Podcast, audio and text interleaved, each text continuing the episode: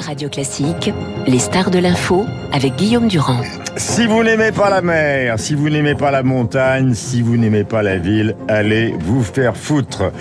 Évidemment, c'est une citation via un acteur de Jean-Luc Godard. Nous allons parler de cette carrière gigantesque, en tout cas pour le début, une évolution euh, très particulière d'un homme, Samuel Blumenfeld, et, et donc euh, notre camarade Darius Rochebin, qui travaille, vous le savez, à LCI, qu'il a interviewé en 2014 pour la TSR, connaissent particulièrement bien donc son travail, son œuvre, la complexité de cette œuvre et l'impact que le travail de Godard a eu sur le cinéma mondial. Je vais commencer par, je vous salue tous les deux. Bonjour Darius bonjour. Et, et, bonjour Samuel. Bonjour. Il faut parler d'une chose dont on n'a pas encore parlé malgré le magnifique journal imprévisible tout à l'heure de Marc Bourreau.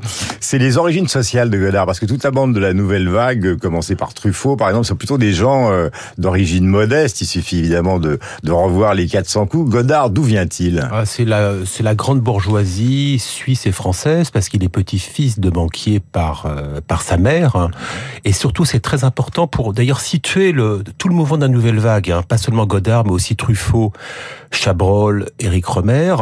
Eh bien, c'est un ancrage qui est très très à droite. Et dans le cas de Godard, pratiquement à l'extrême droite, puisque c'est une famille qui est euh, clairement pétainiste et qui salue, euh, Godard le racontait lui-même, mmh. qui salue les avancées de l'armée, de la Wehrmacht mmh. durant la guerre, qui peu à peu s'empare de toute l'Europe. Est-ce que ça veut dire que c'est comme ça qu'on pourrait expliquer par une sorte de psychanalyse simpliste le fait qu'il se rue sur 68 et quelque chose bouge alors, c'est la, la, réponse est et... un oui clair et franc puisque Godard l'expliquait ainsi lui-même. Mmh.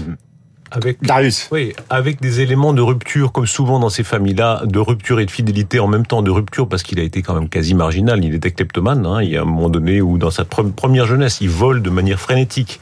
Il se comparait à Jean Genet, là, il vole tout le monde, et il a même il a fait de la prison pour ça à Zurich, euh, trois jours je crois, et, et, et son père l'a mis en asile psychiatrique, donc il y avait un côté vraiment rupture extrême, puis le côté anti-bourgeois, violent et même cultivant, aimant la violence, et en même temps une forme de fidélité, y compris aux aspects, disons, positifs qu'il pouvait y avoir dans ces milieux, même si c'était des milieux épouvantables par bien d'autres côtés, euh, notamment la culture. Et à la fin, il dit de sa mère, euh, dans une interview que j'ai fait en 2019, il dit ah ma mère quand même, elle m'a enseigné les grands auteurs et, et la culture mmh. extraordinaire qu'il avait, il l'avait hérité de ce côté-là. Voilà. Et dans l'entretien que vous avez fait en 2014, ce qui est assez extraordinaire, tous ceux qui peuvent le retrouver, euh, eh bien le trouveront justement sur la TSCA. C'est euh, une interview qui ressemble en fait à une sorte de conversation. C'est-à-dire qu'au lieu de voir un Godard qui se retrouve avec des journalistes qui sont à genoux devant lui, ou un Godard qui se retrouve face à des journalistes qu'il méprise, on voit Rochebin Godard en train de discuter, genre euh, deux viticulteurs dans le canton de Vaud, et, et ça, c'est vrai qu'il y avait cette atmosphère-là, c'est-à-dire une sorte de bah, d'amitié presque. Oh, amitié, c'est beaucoup dire, j'aurais pas cette prétention. Non, mais on avec ça. Euh, il, il, était dur, par certains côtés méchant même, méchanceté mmh. très assumée, hein, revendiquée. Et d'ailleurs, c'était intéressant, c'est lui qui avait, disons, choisi le moment de l'interview. J'avais souvent demandé, et, et, si ça avait été un moment où j'avais insisté, il aurait sans doute été moins aimable.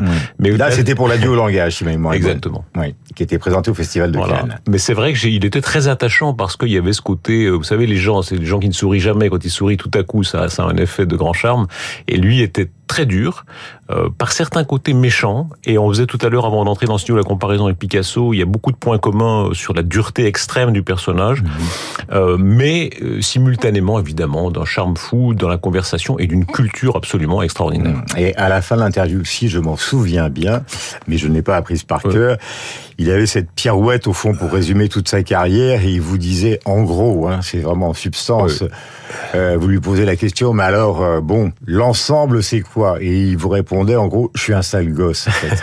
C'est-à-dire un, un, un, personnage comme ça, justement, puisque c'est ce qu'évoquait tout à l'heure euh, Samuel, qui une sorte de renégat d'une famille oui. archi-bourgeoise et qui, au fond, a revu dans les brancards toute sa vie. Le côté provocateur, il dit, sur ma tombe, il faut écrire au contraire. Ouais. Euh, provocateur, contradicteur, révolutionnaire jusqu'au bout, euh, aimant la violence. Vous savez, moi, on a une petite discussion sur Anatole France. Je suis pas sûr que nos, nos, nos auditeurs et auditrices aient un grand souvenir d'Anatole France, mais c'était par excellence l'auteur républicain, plutôt bien pensant, bourgeois, sur la fin très à gauche. Oui.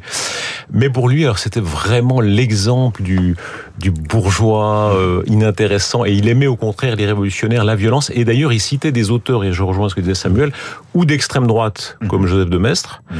ou alors évidemment maoïste, c'est-à-dire les extrêmes qui aiment la violence, qui assument la violence contre les bourgeois. Il disait, vous êtes un petit, il m'avait dit, vous êtes un petit bourgeois. Euh, voici un petit extrait justement euh, de l'entretien de Darius, qui vient d'ailleurs euh, d'évoquer. Ceux qui ne vous aiment pas disent Godard se fout de notre gueule depuis combien de décennies? Pas mal? Ça vous amuse, ça vous flatte, ça vous irrite parfois? Oui, mais j'aime bien l'escarmouche ou la, ce qu'on appelait autrefois la, la dispute au Moyen Âge. Est-ce que le Christ est ceci ou est-ce que le Christ est, cela? Et quand j'étais aux éclaireurs à, Nyon, mon surnom c'était moineau chamailleur. Mmh. tout à fait bien. Euh, voilà, contredire, penser contre.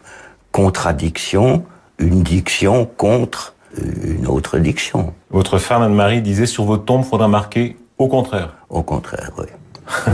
voilà, moineau euh, chamailleur.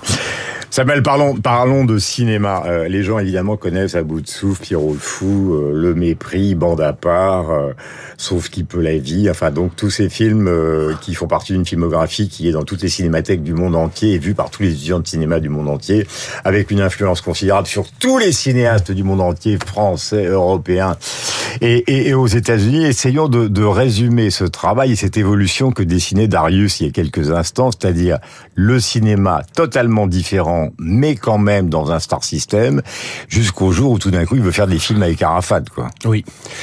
Le, faut pas, faut pas oublier qu'en fait, Godard présente avec À bout de souffle en 1960 le premier film le plus sensationnel de l'histoire du cinéma français. Euh, y a, en fait, il y a un autre cinéaste qui a véritablement euh, rompu les vannes avec son premier film, c'est Orson Welles avec Citizen Kane. Hmm. Et Godard parvient à un autre effet avec À bout de souffle, parce que tout d'un coup, on découvre ce film que personne n'attend. Euh, il y a si peu de monde d'ailleurs qui l'attend. Un petit braqueur marseillais, Belmondo, qui vole une voiture, tue un gendarme et se réfugie chez une petite amie qui, dans un premier temps, le protège et finit par le balancer et lui, il choisit de ne pas fuir. Absolument, tout à fait, c'est exactement ça. C'était un petit fait divers qui avait été repéré par François Truffaut mhm. et Godard avait demandé l'autorisation à Truffaut de le reprendre et de le développer en scénario. Sauf que ce film-là, en fait, casse la plupart des codes. Euh, il y a un tournage en plein air, hein. je veux dire, il y a plus de studio, grâce à des caméras légères. Le chef opérateur de Godard, Raoul Coutard, est lui-même épaté de voir, en fait, un metteur en scène qui veut que tout soit caméra à la main, à la main, caméra portée, qui est une chose qui ne, se faisait jamais. C'est également un film qui se construit dans la salle de montage où Godard décide de couper à l'intérieur des plans, ce qui donne le rythme si particulier d'à bout de souffle. C'est également un film dont qui repose sur un ressort narratif fort et en même temps le spectateur perçoit un film en train de se faire. Mhm. Et aussi, élément fondamental et peut-être le plus important, c'est un film qui met à jour, à travers la future star Jean-Paul Belmondo, un visage d'acteur que l'on mhm. n'avait jamais vu auparavant mhm. et qui ne quittera plus jamais l'écran ensuite. Donc tous ces éléments mis à part font désignent ce que l'on a appelé la révolution à bout de souffle. Mm. Le film le plus nouvelle vague mm. des films nouvelle vague de l'époque, mm. c'est ceux avant de Chabrol, Le Beau Serge, Les Cousins et Les 400 coups de François Truffaut. Et aussi fait important et qui d'ailleurs va déterminer la carrière de Godard, c'est que c'est son c'est un énorme succès public, plus de 2 millions d'entrées, et c'est son seul succès, le seul succès public de sa carrière. Et donc nous avons affaire à un créateur qui rencontre d'emblée le public et qui ensuite ne le retrouvera pas. Et surtout, c'est là que l'on se retrouve à, à, que l'on touche à l'itinéraire singulier de ce créateur. C'est que peu à peu, non seulement il va quitter le public, mais en fait, il va tout faire pour éloigner le spectateur. Hmm. Alors justement, parlons de la bascule. La suite, en fait, les gens qui aiment Godard ou les gens qui connaissent Godard, ils, ils, la connaissent, ils la suivent. Ce sont les six ou sept grands films qui ont suivi. Il y a ces romans d'Anne Biazynski qui racontent son passage, puisqu'elle était sa compagne justement entre le Godard d'avant 68 et le Godard qui plonge dans, dans 68 et qui devient une sorte d'idole euh, du monde culturel parisien. Et c'est à partir de là justement que euh, arrive la chinoise, puis toute une série de documentaires, puis des réflexions sur le cinéma, puis une distance qui devient proche des milieux culturels, mais totalement éloigné du grand public, ce qui n'était pas le cas au début. Oui, absolument. Il y a, vous, vous mentionnez à raison la chinoise, 1967, c'est un moment de bascule de Godard, pas seulement vers l'extrême gauche, mais véritablement, il épouse la cause maoïste. C'est important de souligner aussi dans bah, dans le bilan de cet artiste que Godard a épousé donc le totalitarisme chinois. Il a également épousé le totalitarisme soviétique en réalisant un film contre la Tchécoslovaquie après l'invasion des chars euh, des chars soviétiques, un film qui s'appelle Pravda. Qu'il n'a jamais, de sa vie euh, renié. Ah Absolument pas. Il, était antidémocrate. Hein, il le revendiquait. Je me rappelle, il lui a posé la question vous êtes démocrate? Non, non, non, il n'était pas démocrate. Il disait la grande histoire, les peuples se donnent la main. J'y crois pas. Ouais.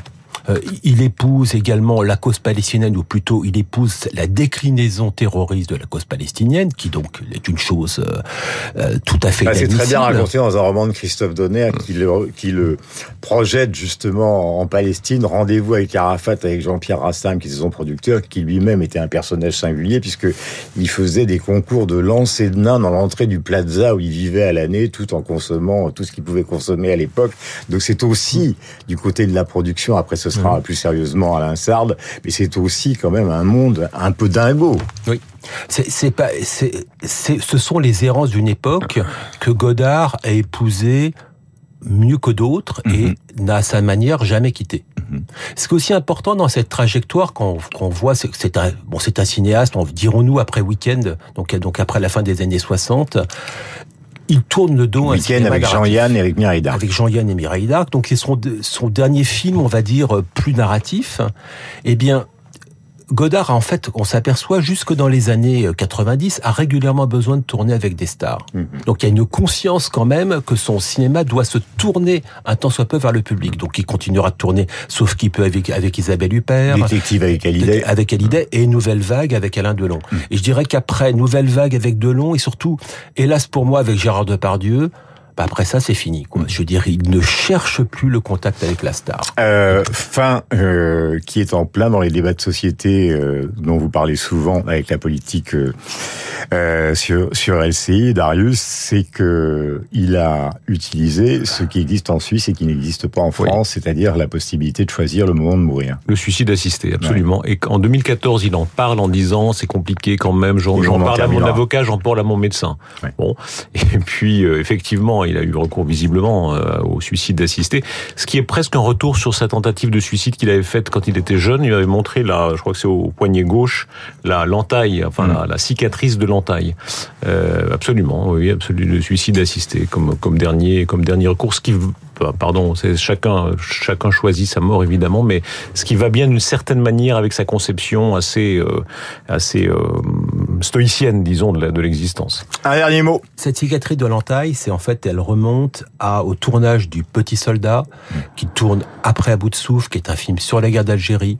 Et donc, Godard avait demandé à Michel Subor, son acteur principal, de se couper les veines. Michel Subor avait refusé, donc Godard avait dit, bah, si tu veux pas le faire, moi je sais le faire. Et donc, il s'est coupé les veines, et d'ailleurs, pendant trois quarts d'heure, il pissait le sang. C'était Jean-Luc Godard. Merci à tous les deux. Nous pourrions écouter, évidemment, ces, ces propos concernant donc Jean-Luc Godard, euh, que nous poursuivrons tout à l'heure avec Marc Lambron et avec Pascal Bruckner, mais nous allons reprendre non pas le cours normal, mais euh, le fil de la trame de la matinale de Radio Classique avec euh, la revue de presse de David Abiker. David, merci. Et, merci à vous. Bonne chance pour cette installation en France réussie. Ça